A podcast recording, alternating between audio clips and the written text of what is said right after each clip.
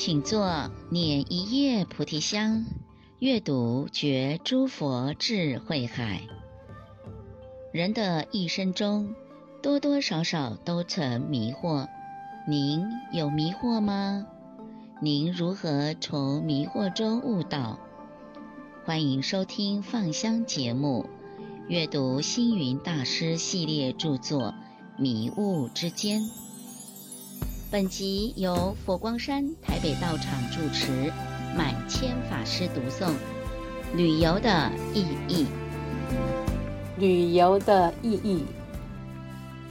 现代社会的旅游风气兴盛，这是值得鼓励的好事。所谓读万卷书，行万里路。旅游可以增加对地理环境的了解，对历史文化的探索。对风景古迹的欣赏，对结伴参访的联谊等，旅游无异于户外教学，是增广见闻、启发思想的管道之一。旅游不但可以提升国民的素质，出国旅游还能从事国民外交。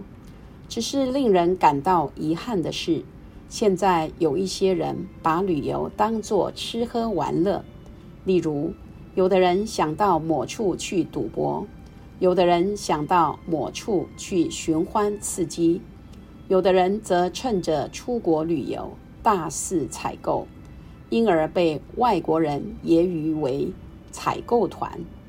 出国旅游不要成为采购团，旅游的目的不在物质。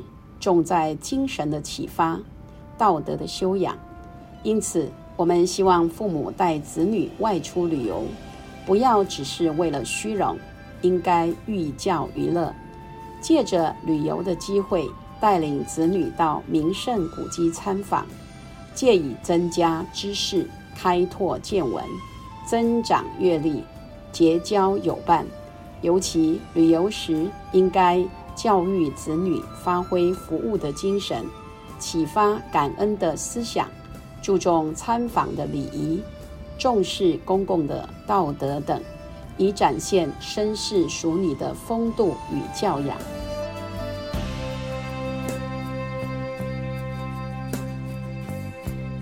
旅游观光是无烟囱的工业，现代的国家莫不积极发展观光事业。许多观光旅行社因此应运而生。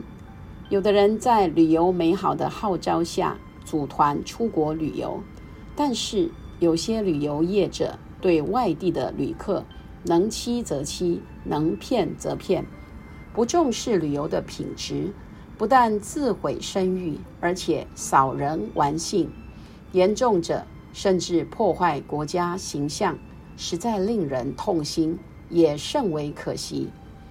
人生世间短短数十寒暑，在有限的岁月里，应该好好把握时间，争取时间，利用时间，多做有益社会人群的事，以延长时间上的寿命。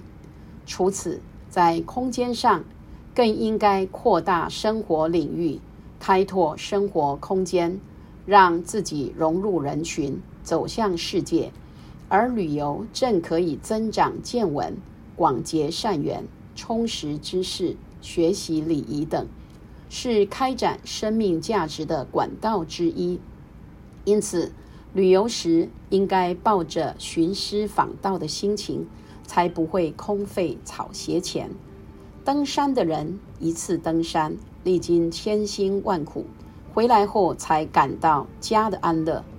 旅游的人一次旅游，看尽千山万水，回到家来，若能认识自己的自心本性，这才是旅游的意义与价值所在。